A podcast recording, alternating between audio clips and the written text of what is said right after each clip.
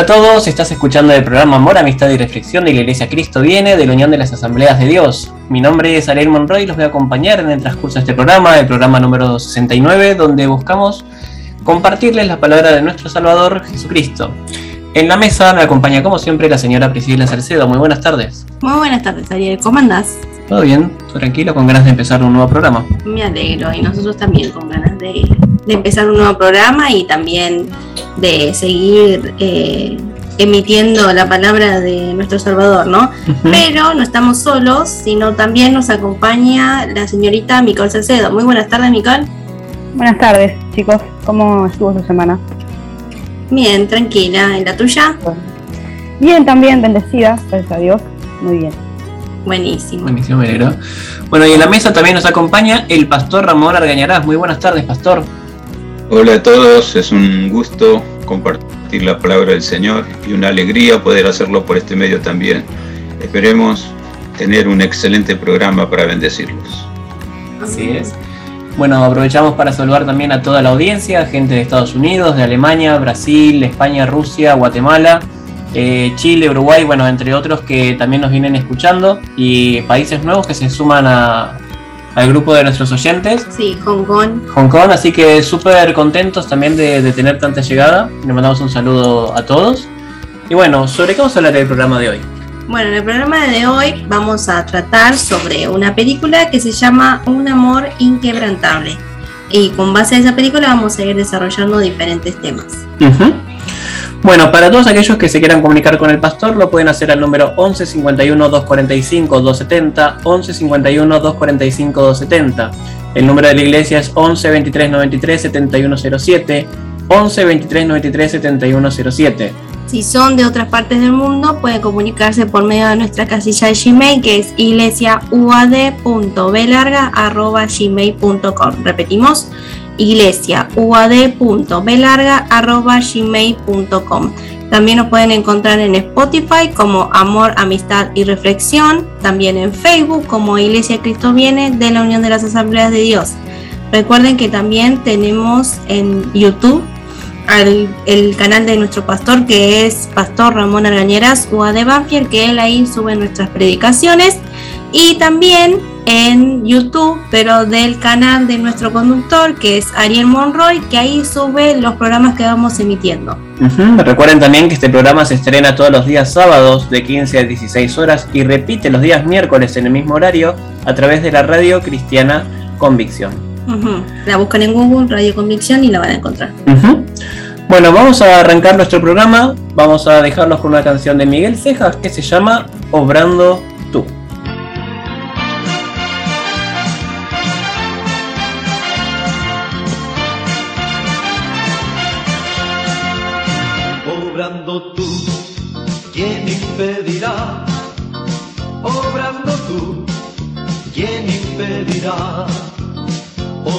Obrando tú, ¿quién impedirá? Obrando tú, ¿quién impedirá? Tú eres Señor, tú eres Dios de amor, estás conmigo donde quiera estar. Antes de ti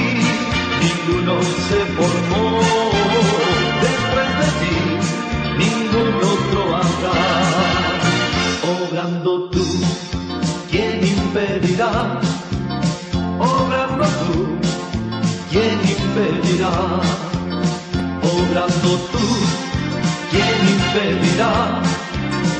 Obrando tú, ¿quién impedirá? Tú eres Señor, tú eres Dios de amor, estás conmigo donde quiera estés antes de ti ninguno se formó, después de ti ningún otro habrá.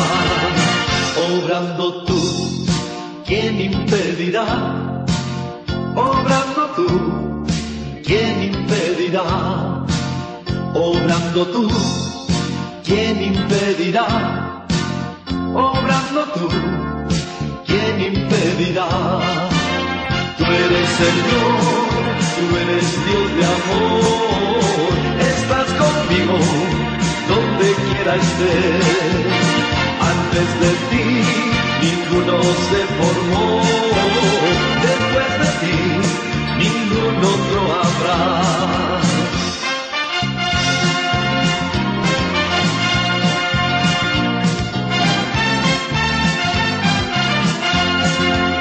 Estoy en el camino del hogar de gloria. Estoy en el camino del hogar de gloria. Estoy en el camino, estoy en el camino, estoy en el camino del hogar de gloria. Veré a Jesús llegando allá. Veré a Jesús llegando allá. Veré a Jesús, veré a Jesús, veré a Jesús llegando allá. No hay tristeza del otro lado, no hay tristeza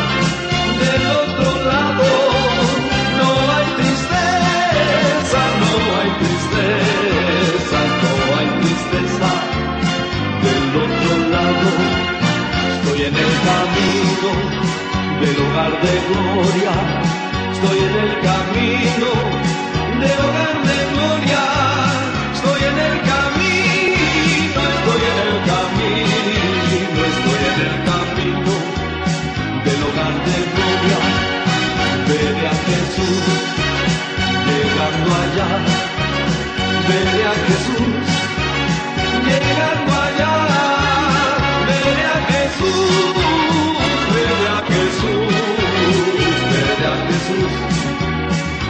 Llegando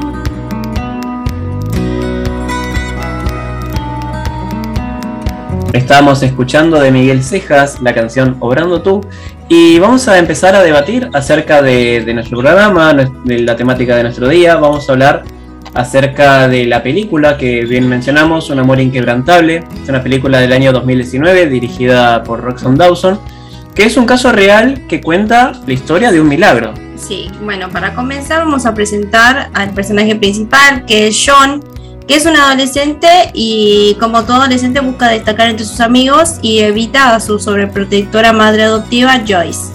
Y ella lidia con su hijo y trata de adaptarse también a las ideas modernas del pastor y su congregación, ¿no? Porque como ustedes después los invitamos a ver la película, se van a dar cuenta que ella trata de controlar todo, trata de controlar la vida de su hijo, trata de controlar también algunos aspectos en la vida de su marido y en la congregación ella se encarga, es como una líder en la congregación también y siempre lleva como a- es como que ella tiene toda una agenda de días y horarios todo muy determinado y, y si hay algo que no es como ella quiere se, se ofusca, se enoja un poco. Sí. Bueno, vamos pasando al, al tema de el tema principal de la, de la película. El día 19 de enero del año 2015, John y sus amigos se encontraban jugando en una laguna congelada, ¿sí? Es algo muy, muy usual en Canadá, que es donde sucede esta situación. Sí, Y a pesar de que había un adulto eh, en- cerca de- del lugar que les dijo que era peligroso que estuviesen ahí, claro, le- les, les avisó, le dijo que no, no suban al lago porque estaba medio peligroso y bueno, ellos como eran, chiqui- eran chicos adolescentes no hicieron mucho caso y se metieron más adentro del lago, casi en el medio centro. sí. Y bueno, el hielo, como era de esperar, se quebró Sí, y, cayeron los tres juntos. Exactamente, cayeron los Eh, tres chicos juntos. Dos pudieron salir, pero el protagonista, que es John, eh, se hundió en el, en el lago y, y se ve en las imágenes que él ya había dejado de respirar, o sea, se, se hundió totalmente en el lago. Bueno, empieza la desesperación, ¿no? De los amigos y las personas que estaban acostados en alrededor del lago, porque hay como una especie de, de restaurante, ¿no? Sí, un restaurante, un bar. Sí, versión restaurant bar. Eh, se empiezan a desesperar, llaman a los bomberos y también eh, una persona se comunica con la mamá de, de John, que en ese momento justo estaba leyendo la Biblia y estaba pidiendo por su hijo, porque en ese momento el chico eh, se acercaba a su cumpleaños y estaba teniendo eh, conflicto dentro de su interior porque él siempre en su cumpleaños eh, empieza a recordar a sus padres biológicos, aunque no los conoció, porque en un momento la madre explica que ellos en, una, en, una, en un viaje misionero junto a su marido en Guatemala fueron a adoptar a, en realidad fueron en viaje misionero y terminaron adoptando a este bebé de nueve meses que estaba huérfano. Y entonces él siempre sintió ese, ese vacío, ese hueco en su vida de porque él fue adoptado y porque sus padres no lo quisieron. Entonces justo estaba en ese momento él con esa tristeza y con ese, con ese malestar que tenía, ¿no? Entonces por eso su mamá oraba un montón por él porque veía que su hijo no podía quitarse ese vacío que tenía en su ser y ella siempre le decía que, que era un hijo amado, que era un hijo querido y que Dios tiene un propósito en su vida para él, ¿no? Aunque él mucho no le creía. Bueno, la cuestión es que eh, los bomberos llegan a ese lugar y empezaron las tareas de rescate. Y hay una cosa que, que estuvo 14 minutos sumergido el niño en el agua congelada y ya los bomberos en un momento determinado eh, empiezan a cuestionarse de que si es un, una búsqueda o es solamente eh, si es un rescate. Si es un rescate o una búsqueda de un cuerpo, digamos. Claro, una búsqueda de un cuerpo, ¿no? Bueno, y en un momento determinado ellos como que ya estaban bajando un poco los brazos de, de que se lo iban a encontrar con vida y hay un bombero que escucha una voz que dice regresen como que, sigan en su trabajo y que no, no cesen la búsqueda. Claro, una voz desesperada que grita regresen. Y él le comenta a su amigo, le dice, pues parece que nuestro capitán nos dijo que regresemos. Y, el, y la otra persona le dice, no, no, no, no, no escuché nunca, capitán. Y bueno, y ahí es cuando te marca que, fue Dios, ¿no? Que, que, le estaba diciendo que sigan buscando. Bueno, eh, lo encuentran al nenito y se lo llevan al hospital y empiezan las tareas de reanimación. Mucha tarea de reanimación y los médicos ya se están dando cuenta que el muchacho ya estaba... Ya estaba muerto, o sea, le seguían practicando RCP, entre, otras, entre otras tareas, le seguían administrando epinefrina, adrenalina, eh, reanimación también cardiopulmonar eh, electroshock y todo, pero bueno, tras 45 minutos ya tenían que declararlo como muerto. Sí, porque ya también, si nosotros nos ponemos a pensar, el cerebro dejó de, recibir oxígeno y, los órganos también empezaron de, dejaron de recibir oxígeno. Bueno, empieza a haber muchas complicaciones una persona que se resucita en esas circunstancias, ¿no? Y bueno, el médico había dicho que iban a esperar o sea, iban a dejar de hacer las tareas de, reanimación, de reanimación cuando llegase la madre. Sí. Y bueno, cuando la madre llegó, la dejaron sola con el nene, ya habían cesado las tareas. Sí. Y ya estaba clínicamente muerto el chico cuando la madre llegó. Sí. Y bueno, ella en un acto desesperado, lo único que ella supo hacer es suplicar a Dios, es suplicar a Dios y pedirle que, que, lo salve, que tenga misericordia de él, que tenga piedad. Sí. Y bueno, así fue como en la máquina que bueno controla los pulsos del corazón se vio nuevamente actividad. Sí, actividad. Ella después de orar con el corazón en la mano, eh, Dios lo resucita, ¿no? A esta, a esta personita, lo resucita y ahí empiezan todos, eh, todos los médicos se acercan diciendo que es un milagro, de no puede ser que el chico vuelva a tener pulso. Y bueno, ahí empiezan a, a atenderlo en el hospital. El chico queda internado, y los médicos le siguen diciendo que, la recuperación que, pueda llegar a tener esa, esa, criatura son nulas por la cantidad de tiempo que estuvo muerto y por todas las complicaciones, porque el médico le decía que tenía los órganos que estaban mal, que el cerebro no sabía cómo iba a reaccionar, que no sabían si, si él iba a poder despertar. Claro, pasa cuando a él lo trasladan a un médico que es una eminencia en teoría, eh, él mismo destaca que por más que él sea profesional, que tenga una vasta experiencia, él sabe que las posibilidades, que por más que él se despierte, él no tenía mucha chance de vida o de tener una vida, por así decirlo, normal, que iba a tener problemas eh, cerebrales probablemente, problemas motrices. Y bueno, la madre Joyce eh, le dijo, bueno, hagamos una cosa, si vos realmente sos una inminencia trabajando, o, o sos muy profesional, o tenés mucha experiencia en este campo, vos haces tu trabajo y que el resto lo haga Dios. Es lo que la madre le dijo y acordaron. Exactamente. Bueno, la madre se aferraba muchísimo a, Dios y a la oración. Ella no, dejaba de pedir por su hijo y, y lo que se ve durante toda la película no la vamos a contar en tan detalle para que ustedes también la puedan disfrutar es que muchas personas se le acercan a ella con, como nos decimos nosotros, con la capa abajo, como diciendo, mirá, tu hijo por ahí se muere, o mirá, no esperemos un milagro. Y ella decía, no, no vengan acá con eso, con esas malas vibras. Con ese ánimo. Con ese ánimo, vengan con ánimo de que sí, que se va a levantar, que se va a recuperar y que Dios va a hacer el milagro. Y ella se aferraba muchísimo a su fe.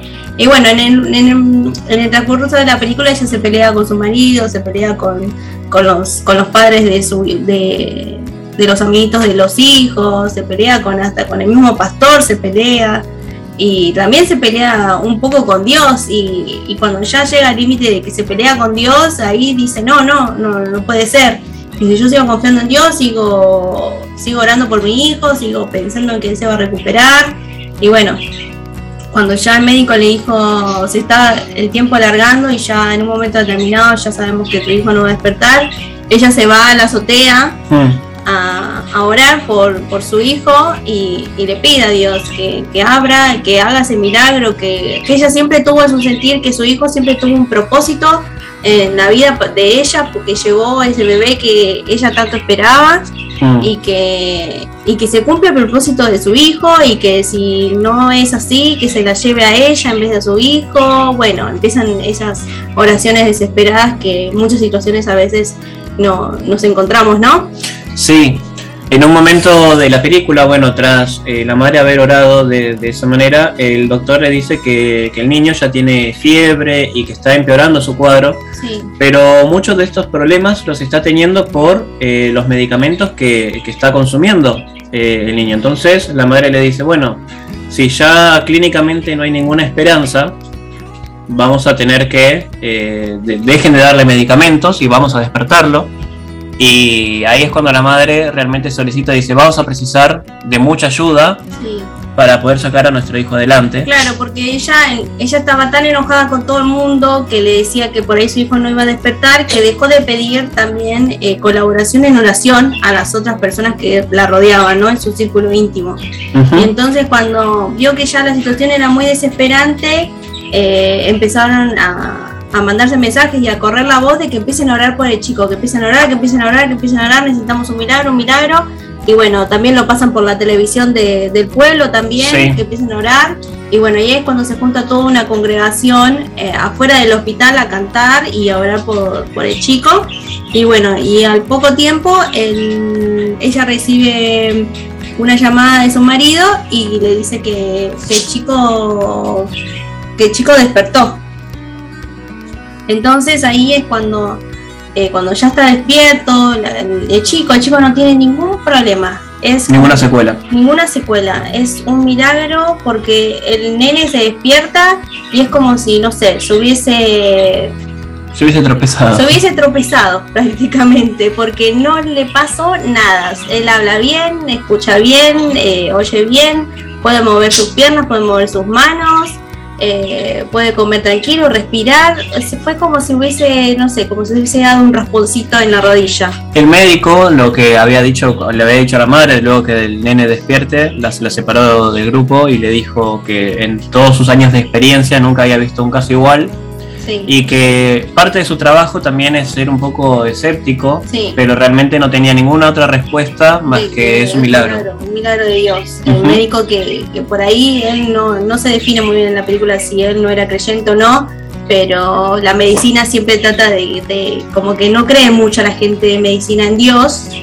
Pero él dice que esto es un milagro porque el cuadro que tenía el chico, eh, o sea, sus órganos estaban fallando, eh, su cerebro también estaba fallando y ahora lo vemos acá despierto como si no le hubiese pasado nada. Eh, dice que realmente fue un milagro. Para el final de la película ya vemos a un John recuperado que luego de un mes vuelve a la escuela, vuelve a reanudar su vida normalmente. Sí, Pero bueno, tiene algunas cuestiones todavía espirituales con algunas personas que le preguntan eh, por qué el milagro sucede con él y no con su padre o con su madre que también está enferma y ese tipo de cosas. Y bueno, en un momento de reflexión en, en la congregación, en la reunión que tienen ellos de la iglesia, eh, él les dice que no sabe por qué a él pero sí sabe que es una verdadera oportunidad para volver a aprovechar, ¿no? Sí, es una buena oportunidad. Y bueno, y ahí es cuando él también eh, rompe un poco, rompe la cadena esa de vacío que tenía él, porque también se reconcilia con su mamá. Era, era, él como la tenía como que era su mamá, pero no era su mamá. Entonces, después de que le pasó todo eso, parece que Dios pudo sanar esa herida en su corazón y en su mente de haber sido adoptado y ahí es, él también se reconcilia con su mamá y también se reconcilia con Dios, porque a veces eh, nosotros nacemos en cuna de, iglesia, por así decirlo, pero hasta que no sentamos realmente a Dios en nuestro corazón, no, no sentimos que somos parte de la iglesia, sino que, ah, sí, voy a la iglesia porque mis papás van, o porque mi abuela va, o porque mi tía va, o porque mis primos van, pero realmente yo no voy de corazón a escuchar la palabra de Dios. Bueno, ahí es como él también hace el quiebre y, empieza también a creer en Dios, ¿no? Estas son las cosas más destacables que, tenemos de, la película. Por un lado, eh, el tema del, milagro en sí, de no, de no perder la fe, por más de que la adversidad sea, sea gigante. Eh, y también destacar un poco el amor de, de, una madre y del padre también, que es inquebrantable, como bueno, propiamente nuestro, el amor de nuestro padre también lo es, ¿no? Sí, bueno, hay un momento determinado en que la mamá hace una comparación y dice, tú sabes que yo amo mucho a John y sé que tú también lo amas, y en un momento ella se queda en silencio y dice, yo sé que tú lo amas más que yo, que soy su madre. Y bueno, ese es el amor de Cristo, ¿no? Sí. Pastor, ¿quiere agregar algunas palabras respecto a la peli? Eh, sí, me impacta cuando eh, su mamá, hablando con Dios, digamos cara a cara con Dios, recuerda hechos que no fueron muy agradables para ella. Eh, se narra ahí en la película que siendo muy joven quedó embarazada, tuvo un bebé y ella dice como no estaba preparada lo dio en adopción. Lo cierto es, hay un sinceramiento de ella con Dios y podemos decir con la vida misma. A veces es a donde Dios nos quiere llevar, en reconocer nuestros propios errores y según el caso nuestros propios horrores. De este tema como pastor les puedo contar, pero muchísimos testimonios. Simplemente recuerdo uno cuando un adolescente también con su moto se dio un tremendo palo y prácticamente parecía descerebrado por el golpe que se llevó en la cabeza. Por supuesto, los rescatadores, todo el sistema de emergencia acudió y está en terapia intensiva a punto de morir. La vida depende de un hilo. Su padre vino a casa, estuvo hablando conmigo y tal vez como esta mujer de la película se sinceró y me dijo entre otras cosas, yo sé que no soy muy bueno cuidando mi relación con Dios, pero parece que Dios me dio en la herida, en, el, el, golpe tan directo que Dios me dio que me doy cuenta que el asunto no va y, la culpa que tengo yo también en cómo es mi hijo y, y por qué llegó a esto. Y en algunos casos la única la palabra que tengo para decir, lo expresé anoche en la reunión de oración durante el mensaje, son estas palabras. Mira, no sé, si querés le preguntamos junto a Dios. ¿Quieres? Le preguntamos a Dios qué, qué opinión tiene, qué va a hacer. Por supuesto, esperamos un milagro de Dios. Y aquel padre todo compungido me dice, bueno, bueno, vamos a orar. Y oramos, no es ninguna oración espectacular, no atamos ni rompimos nada tampoco mandamos a los demonios que se vayan al infierno, no, como se suele hacer en algunos casos como para estar marcando una oración diferente. Una oración sencilla, que Dios tenga misericordia y Él sabe los propósitos para cada vida y en forma especial por este adolescente que estamos orando. Dejo de orar, habrá sido una oración de tres minutos o cuatro como máximo. y estaba muy conmovido este papá y me dice, entre otras cosas de mis males, ni siquiera tengo dinero para solventar los gastos urgentes en cuanto a medicación y en cuanto a no sé qué otra cosa en lo referente a la restauración de su hijo, ¿no? Y yo había recibido, como a veces sucede, algún diezmo importante de algún hermano que obedeciendo a la palabra del Señor lo entrega. Y sentí como que el Espíritu Santo me decía compartirle algo de lo que te di. Entonces saco un poco de dinero y le digo, toma esto de parte del Señor, no me debes nada. Y me dice, gracias, la verdad he pedido oración en muchas iglesias y nadie actúa de esta manera. Bueno, todo depende de las directivas de Dios querido. Hay que aprender a obedecer, hay que aprender a retribuir en algo a tanto que recibimos de Dios. Y él se fue. A la semana lo encuentro en un viaje y me dice, discúlpeme que no fui a agradecer su oración, pero mi hijo después que oramos a la tarde se despertó y el otro día ya salió de terapia intensiva y ahora está a punto de volver a casa, le dan el alta definitiva. Es un milagro de Dios. Le digo, bueno, ya lo creo, acordate que te dije, vamos a preguntarle a Dios, a ver qué tiene para decir Dios o qué tiene para hacer. Y quedó muy agradecido a Dios. Le digo, bueno, mira, la gratitud verdadera corresponde con hechos. De palabras el mundo está lleno, pero lamentablemente palabras vacías. No es así con los hijos de Dios. Tal vez son palabras idénticas, similares, todo lo que quieras, pero recuerda lo que siempre digo y lo voy a decir una vez más, parecido no es igual.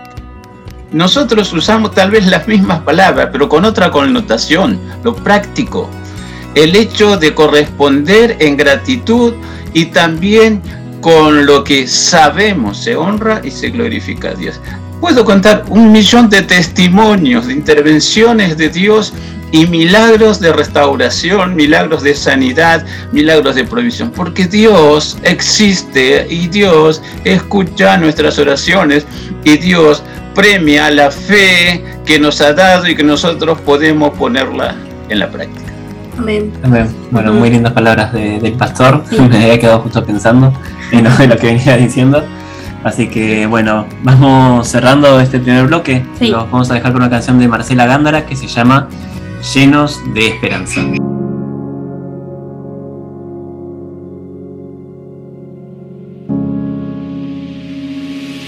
¿Por qué voy a inquietarme? ¿Por qué me voy a angustiar? En Dios pondré mi esperanza y todavía lo alabaré. Él es mi Salvador y mi Dios.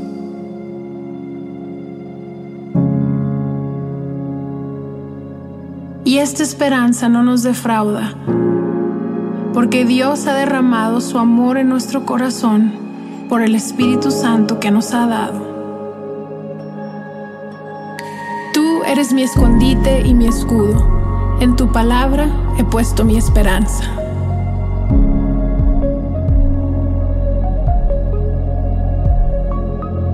El Señor te protegerá, de todo mal protegerá tu vida. El Señor te cuidará en el hogar y en el camino, desde ahora y para siempre.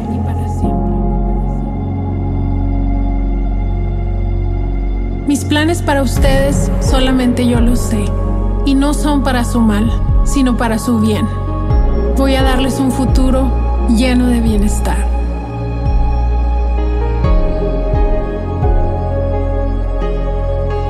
Pero también me acuerdo de algo que me da esperanza. Sé que no hemos sido destruidos porque Dios nos tiene compasión. Sé que cada mañana se renuevan su gran amor y su fidelidad. Por eso digo que en Él confío. Dios es todo para mí.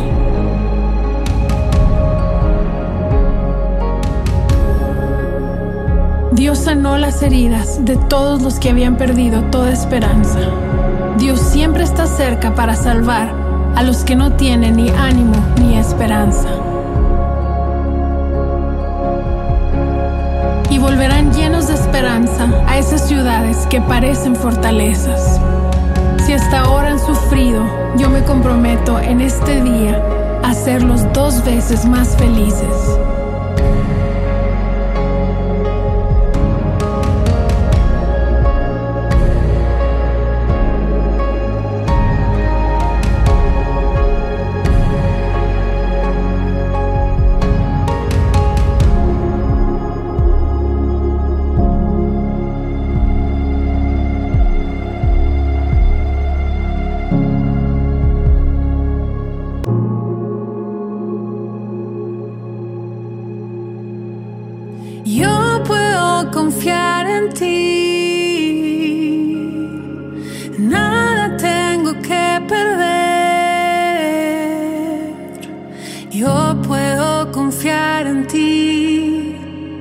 Voy más profundo.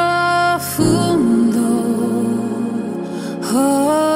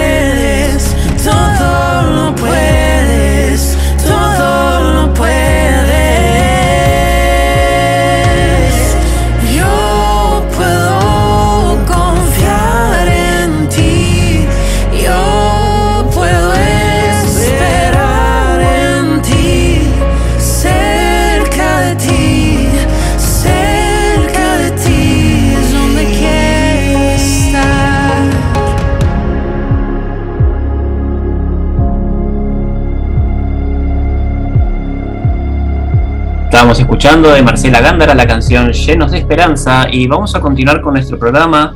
Vamos a darle la palabra a nuestra compañera Nicole. Nicole. Sí, como vinieron explicando ustedes, esta película cristiana que vemos hoy nos habla y nos hace reflexionar acerca del poder de la oración y la fe en Dios. Porque como dijeron, este chico de 14 años estuvo bajo el agua fría durante 14-15 minutos estuvo muerto por alrededor de una hora también y los médicos por esto a sus padres no le daban esperanzas de nada. Pero Joyce no estaba dispuesta a renunciar a la posibilidad de que su hijo se salve porque ella sabía que Dios tenía un propósito para él. Así que reunió toda su fuerza y fe y clamó a Dios por su salvación y milagrosamente el corazón de su hijo volvió a latir. Este es uno de los tantos testimonios que hay, que existen y que uno puede conocer y que tenemos para darnos cuenta que Dios nos escucha cuando oramos y nos contesta según su voluntad. Porque de acuerdo a la Biblia, el poder de la oración es el poder de Dios, quien escucha y responde a nuestras oraciones. En el libro de Lucas dice, el Señor Todopoderoso puede hacer todas las cosas, no hay nada imposible para Él. Así que es importante que entendamos que el poder de la oración no fluye de nosotros, no son las palabras especiales que decimos o la manera especial de expresarlas, ni siquiera la frecuencia con que las decimos. Y tampoco se basa en la dirección hacia la cual nos inclinamos o en la cierta postura de nuestro cuerpo, tampoco viene del uso de artefactos o símbolos o velas o rosarios. El poder de la oración viene del Dios que nos escucha y contesta nuestra oración a pesar de nuestra ignorancia acerca de Él y la cantidad o calidad de fe que tenemos. Esto no determina si Dios contesta o no contesta nuestras oraciones. Así que cuando oramos y pedimos a Dios debemos esperar poderosos resultados, ya sea que Él decida conceder nuestras peticiones a corto o largo plazo de tiempo, porque Dios responde siempre de acuerdo a su voluntad y tiempo. Así que no es en vano también que oremos en favor de otros, sea cual sea la relación que tenga la persona por la cual estamos orando con Dios. Si nosotros, que tenemos comunión con Él, intercedemos por ellos, Dios nos muestra que tiene misericordia de ellos también. Porque gracias a su Espíritu Santo imitamos nosotros en esto a Cristo, que es señalado en el Nuevo Testamento como el intercesor fundamental, porque Él cerró la brecha que había entre Dios y nosotros cuando murió en la cruz. Así que por esto ahora podemos interceder en oración a favor de otros ya sea de cristianos o de los perdidos, pidiendo misericordia por ellos o también que les conceda a Dios las peticiones que tienen ellos de acuerdo a su voluntad. Porque hay un solo Dios y un solo mediador entre Dios y los hombres, Jesucristo hombre. Esto dice en 1 Timoteo 2, 5. Y en Romanos también, capítulo 8, dice, ¿quién es el que condenará? Cristo es el que murió, más aún el que también resucitó, el que además está a la diestra de Dios, el que también intercede por nosotros. Y en el libro de Daniel, también en el capítulo 9, hay una oración que él hace por su pueblo, por Israel, que tienen todos los elementos o los puntos importantes de una verdadera oración intercesora, porque se caracteriza por el fervor, la autonegación, la confesión de pecados y culpabilidad, y también es dependiente del carácter de Dios y tiene como meta la gloria de Dios. Así que como Daniel, nosotros debemos venir ante Dios intercediendo por otros con un corazón contrito y una actitud de arrepentimiento, reconociendo nuestra propia insignificancia y con el sentido de autonegación. Daniel en su oración intercediendo por Israel cuando tuvo la visión acerca de lo que sucederá en el tiempo del fin, acerca de la desolación y destrucción que habrá, dice, y volví mi rostro a Dios el Señor buscándole en oración, y ruego en ayuno, silicio y ceniza, y oré a Jehová mi Dios e hice confesión diciendo, Ahora Señor, Dios grande, digno de ser temido, que guardas el pacto y las misericordias con los que te aman y guardan tus mandamientos. Hemos pecado, hemos cometido iniquidad, hemos hecho impíamente, hemos sido rebeldes nos hemos apartado de tus mandamientos y de tus ordenanzas. No hemos obedecido a tus siervos los profetas, que en tu nombre hablaron a nuestros reyes, a nuestros príncipes, a nuestros padres y a todo el pueblo de la tierra. Tuya es, Señor, la justicia y nuestra la confusión de rostro como en el día de hoy, lleva todo hombre de Judá, los moradores de Jerusalén y todo Israel, los de cerca y los de lejos, en todas las tierras a donde los has echado, a causa de su rebelión con que se rebelaron contra ti. Y continúa Daniel al final de la oración diciendo, Inclina, oh Dios mío, tu oído y oye, abre tus ojos y mira nuestras desolaciones y la ciudad sobre la cual es invocado tu nombre, porque no elevamos nuestros ruegos ante ti confiados en nuestra justicia, sino en tus muchas misericordias. Oye Señor, oh Señor, perdona, presta oído, Señor, y hazlo. No tardes por amor de ti mismo, Dios mío, porque tu nombre es invocado sobre tu ciudad y sobre tu pueblo. Entonces, podemos decir que la verdadera oración de intercesión busca la gloria de Dios y no la nuestra. Nosotros aprendiendo con el Espíritu Santo a saber hablar con Dios con reverencia, con fe, con mansedumbre y con el corazón humillado, vamos a ir viendo y entendiendo el poder de Dios demostrado en nosotros y en las personas por las cuales intercedemos delante de Él en Cristo. Un ejemplo de fe en la Biblia también es el centurión, que le rogó a Jesús para que sane a su siervo. Y era tal la fe que tenía que estaba convencido que solo bastaba con que Jesús diera su palabra, porque sabía que él tenía autoridad para hacerlo. Porque si bien el centurión representaba una autoridad terrenal, reconoció aún así él, por fe, que la verdadera autoridad sobre todo y todos estaba en Jesús. Y entonces el Señor dijo que no había encontrado a alguien con esta fe como lo de, la del centurión, ni aún en todo Israel. Y además dijo que vendrán muchos del oriente y del occidente y se sentarán con Abraham, Isaac y Jacob en el reino de los cielos. Y acá Jesús con esto afirma que muchos paganos del este y oeste se convertirían al Evangelio y serían salvos ellos por su fe en él mismo, y que tendrán con él autoridad y que estarán y se sentarán con Abraham, con Isaac y con Jacob, con quienes Dios desde el principio hizo pacto y tomó para él, no solo ellos, sino que con toda su descendencia. Así que nosotros, a través de Jesucristo, quien vino al mundo siendo de la descendencia de Abraham, Isaac y Jacob, nosotros somos partícipes también de este pacto que Dios hizo. La frase del este y del oeste está y se usa para denotar del mundo entero, personas del mundo entero. Y la frase se sentarán se, refiere a que ellos también disfrutarán junto con Abraham, Isaac y Jacob de la felicidad y del honor de estar con Dios y ser su nación santa. Qué importante es el tema de saber que Dios escucha nuestras oraciones y las responde. Micol hizo una alusión directa a Daniel en su tiempo y a la respuesta inmediata que recibió de parte de Dios. Yo quisiera que cada hermano que está hablando con Dios reciba de parte de Dios, esa confirmación de que no solamente Dios oye mis palabras y por lo tanto mi oración, sino algo más. El extra de Dios que vino en ese sentido mensaje del ángel que le dice, Daniel, tú eres muy amado en los cielos. Eres muy amado en los cielos. Jesús lo dijo tal vez de una forma más directa y más difícil de entender. Todo aquel que confiesa a Jesús en la tierra dice también su nombre tenido en cuenta en los cielos y Jesús se alegra de presentar a ese nombre como uno más de los que han sido redimidos por la sangre del Cordero. Pero también todo aquel que niega a Jesús delante de los hombres dice, tampoco yo mencionaré su nombre delante de mi Padre que está en los cielos. Es un hecho. Dios oye mi oración, como también es un hecho, Dios responde mi oración. Por eso en la película vimos el resultado como un testimonio de los tantos, digamos de los millones de millones milagros que Dios realiza tanto en la sanidad, en el espíritu, en el alma y en el cuerpo. Y redondeando con el tema de la oración, Apocalipsis, el último libro de la Biblia, dice que todas las oraciones de los santos que existieron y que todavía van a existir están en copas de oro en los cielos y están representados con un incienso y dice así, son las oraciones de los santos.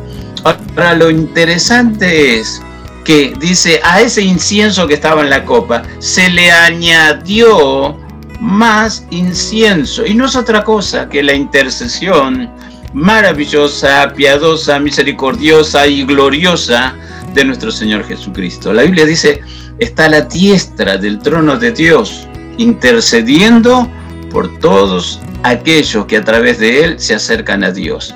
Las oraciones no solamente son pedidos de urgencia por soluciones, respuestas o milagros. Muchas oraciones, aunque me parezca raro, le están pidiendo a Dios esto. Actúa Dios, es demasiado injusto lo que estoy viviendo. No puedo soportarlo más. Actúa Dios. Esa oración tampoco se pierde. Y de hecho, lo vamos a ver en un programa futuro.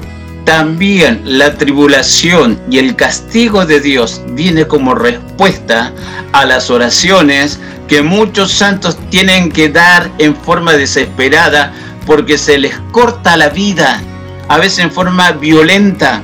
Pero ese último pedido agónico y desgarrador está presente en la mismísima presencia de Dios. Claro, nosotros en esta parte del mundo no tenemos problemas con predicar a los cuatro vientos lo que creemos. No tenemos problema al congregarnos en esta parte del mundo, pero no es así en el mundo que vivimos. A Dios gracias, Dios está solícito, atento y respondiendo. Amén. Es importante destacar esto que nos estaba comentando tanto el pastor como Nicole. Las oraciones siempre son respondidas, quizás no siempre en, el tiempo que nosotros eh, queremos, en, nosotros, en el tiempo que nosotros pretendemos. O de la forma que queremos. O de la forma que queremos, pero, bueno. Dios siempre está escuchando. Y bueno, como explicó el pastor, siempre Jesús intercediendo ah, por nosotros con Dios y bueno, eh, siempre siempre escuchando y respondiendo a nuestras oraciones. Siempre el pastor nos recalca también en nuestras predicaciones semanales que no hay ninguna oración que, quede, que quede colgada o que quede en vano, no hay ninguna. Y algo también que nos destaca un poco esta película, como para ir cerrando también la, la idea, es que cuando ya no hay más esperanza, que quizás debería ser diferente, cuando ya no hay más nada que hacer, orar sigue también sigue siendo una muy buena opción, que quizás tendría que haber sido una de las primeras. Sí, primeras. Pero es como que orar nunca tenemos que cansarnos de, de hacerlo. Sí, sí, sí. Bueno, vamos cerrando este bloque. Los vamos a dejar ahora con una canción de Ingrid Rosario que se llama Esperanza.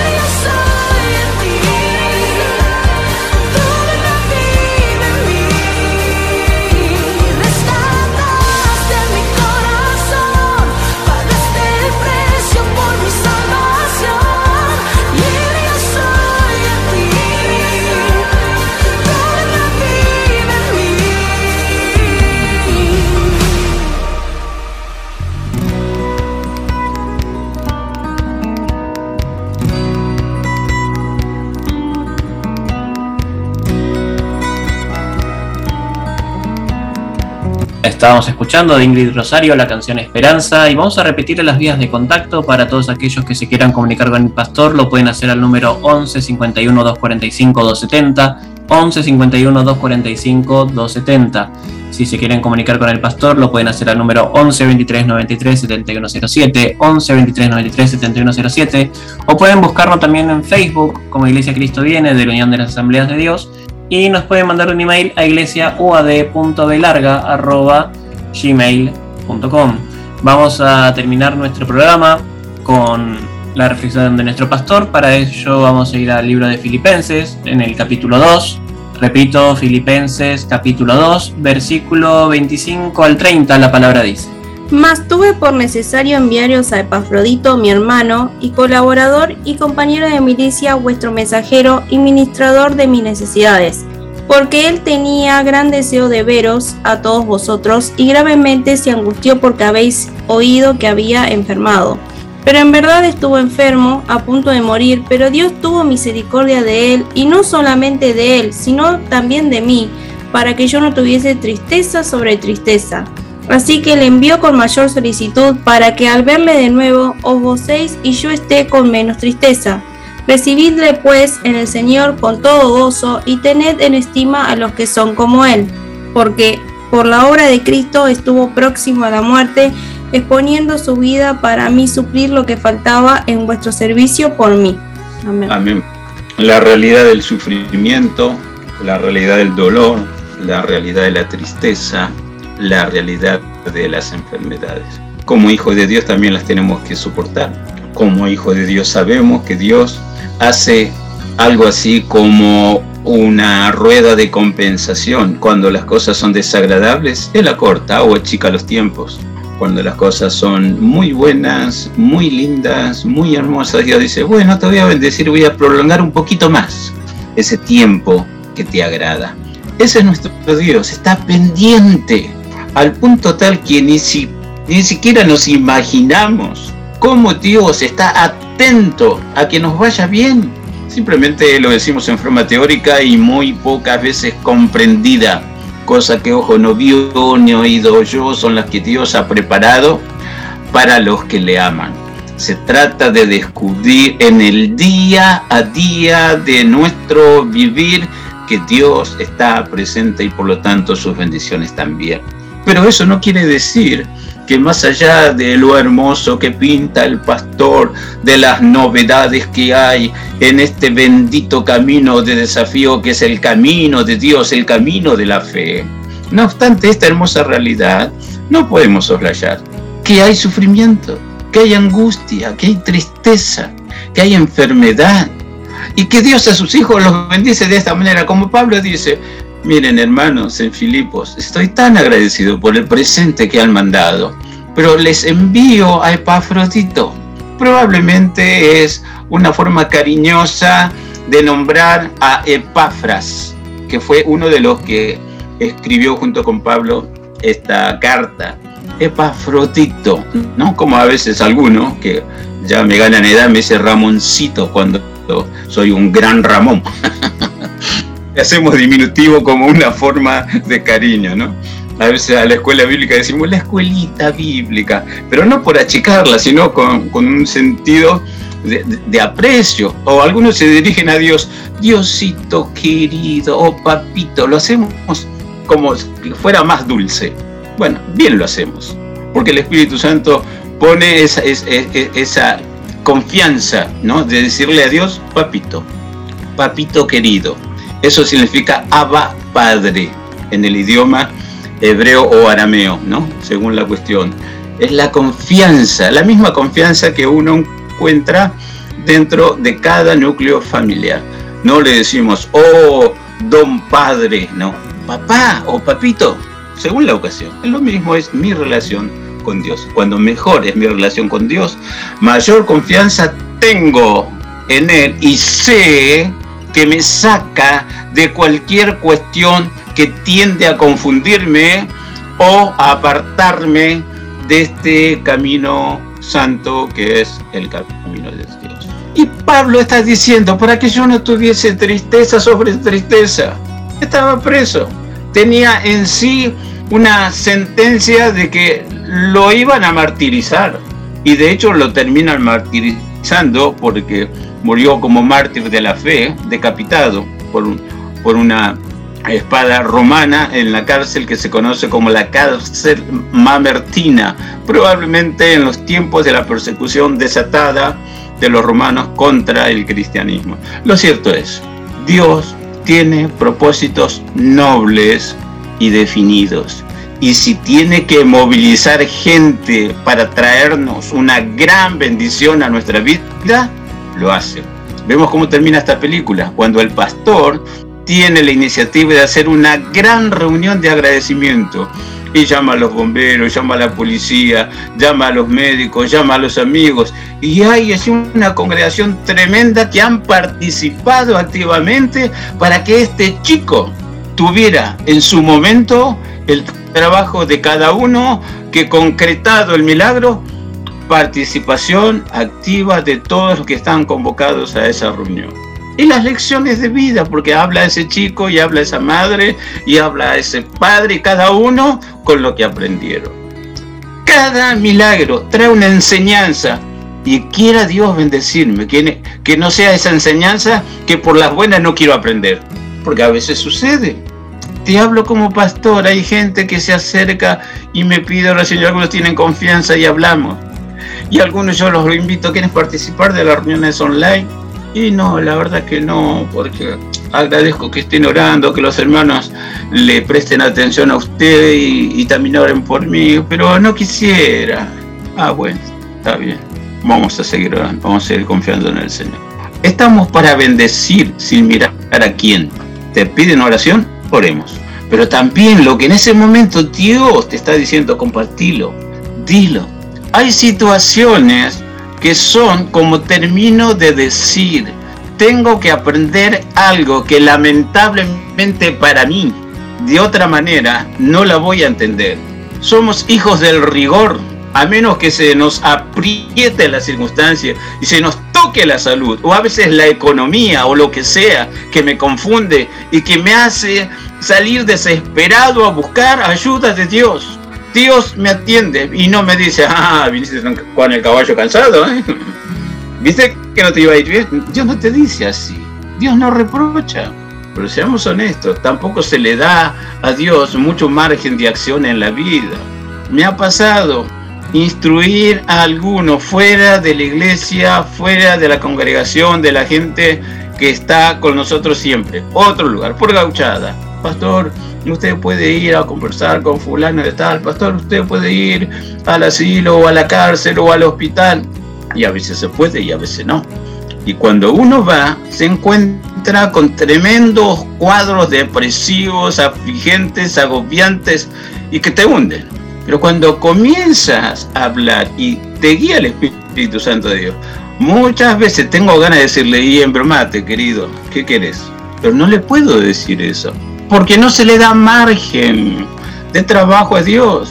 Me acuerdo de una pareja angustiada porque querían ser padres y no podían ser padres y charlando y charlando, de repente se destapa la mujer y eso me pasa porque yo tuve muchos hijos y los aborté. Ellos tenían la respuesta. Y ahora quieren ser padres. Pero que no te das cuenta que la vida no es juguete. Que no te das cuenta que tu cuerpo es una cosa y cuando estás gestando es otro cuerpo. Y Dios está cansado de recibir almitas que no han conocido el nacimiento porque se les ha matado en plena gestación. Ironía del destino ese niño o niña asesinada está esperando a la madre o a, los padres que lo asesinaron. ¿Será posible? Hay tantas situaciones que te horroriza, que generan sí angustia, pero no la angustia de Pablo. Y Pablo dice, Dios tuvo compasión de mí, para que yo no tenga tristeza sobre tristeza, oré por Epafrodito y Dios lo sanó y ustedes se enteraron que enfermó gravemente. Y vamos a decir que las condiciones de viaje, en los tiempos que se escribe esta carta, no son las mismas que ahora. El problema de contagios en las posadas donde se detenían a descansar un poco o problemas estomacales, por comida en, en mala situación o mal hechas o ya pasada y tenían que viajar caminando cuando no había para costearse el lomo de un animal de carga o un barco o un carro. Hay miles de condiciones para que Epafras llegue a donde está Pablo, un recorrido de casi 1500 kilómetros con una ofrenda que los hermanos de Filipos habían juntado para donárselo a Pablo.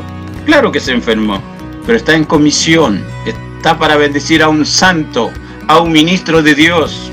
Y Dios lo guardó. Y Dios escuchó la oración de Pablo y dice, Dios me hizo la gauchada, lo bendijo, lo sanó y se los mando de vuelta para que ustedes vean y estén alegres. Y también la alegría de ustedes me contagia a mí y yo esté un poco menos preocupado o afligido. Ah, pero no parece que los pastores sufran, se llenan de tristeza, de angustia por algún hermano que está pasando la más. Bueno, lo que a vos te parece, te respeto, pero me tienes sin cuidado. Me parece lo que Dios quiere que me parezca. Que nadie se dé cuenta es el problema de nadie o de todos. Pero si vos te enrolaste para ser agente de Dios, te debe importar más la opinión de Dios y en obedecer lo que Dios espera que hagas. No estás para agradar a ningún mortal, pero sí a Dios. Ahora, que Dios te haga caer en gracia y en buena opinión con los demás, bendito sea su nombre. No siempre se da. Algunos te escuchan simplemente porque sos el pastor o la autoridad espiritual que lo han comprobado. Si no, ni siquiera te dan entrada. Bendito sea el nombre del Señor. Tiene que ser así, porque lo importante es la palabra, el evangelio, el reino, la congregación. Ah, Dios sana, sí Señor, te lo firmo.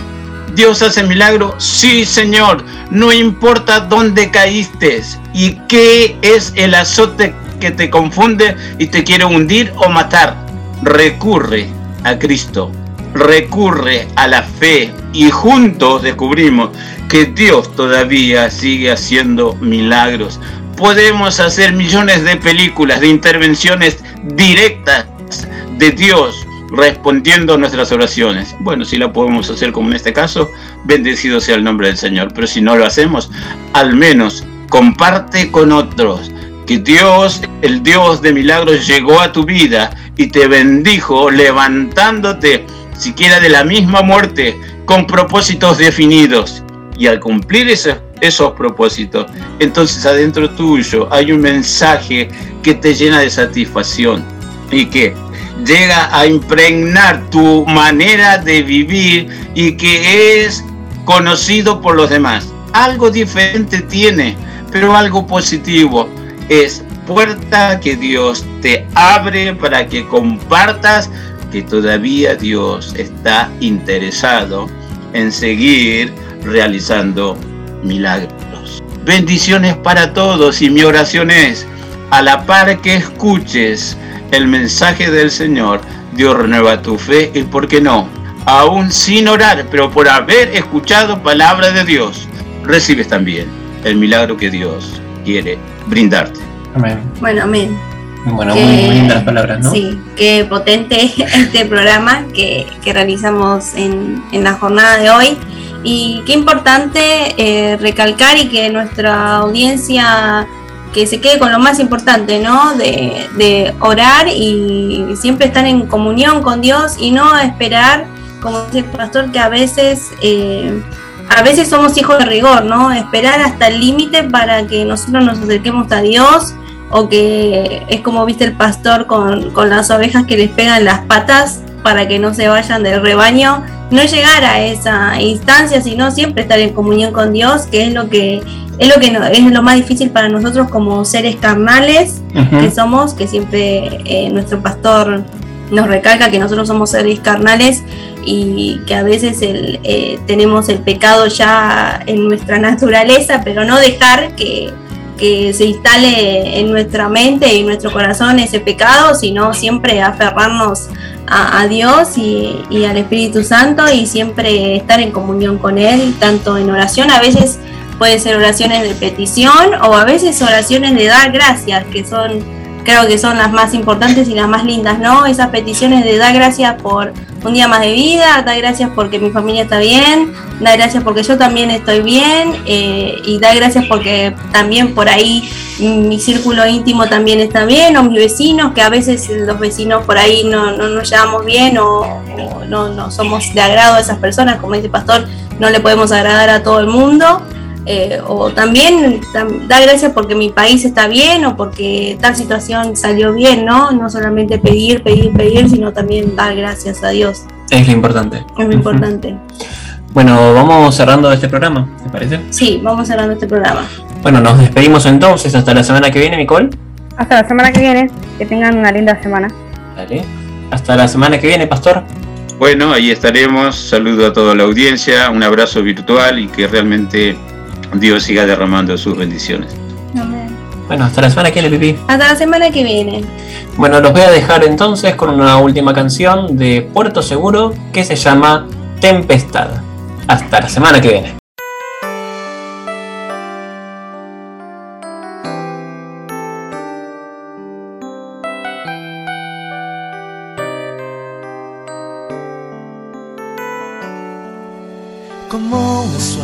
Suave brisa vienes a mí y en medio del naufragio me aferro a ti como las nubes cubren el cielo azul cubres mi vida, mi buen Jesús. Y no hay más que decir, adueñaste de mi alma. Y sé que la aflicción traerás a mí la calma. La tempestad se hace fuerte en mí. Yo no soy nada si no estás aquí. Necesito en andar, ya no lo puedo negar. Toda mi vida se llena de ti, de ti.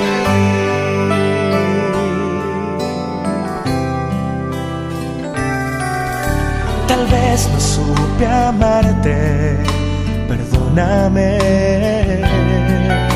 pues tanta indiferencia había en mí. Ya no quiero fallarte, nunca jamás, pues tú me has enseñado lo que es amar. Y no hay más que decir, te adueñaste de mi alma. Y sé que la aflicción traerás a mí la calma.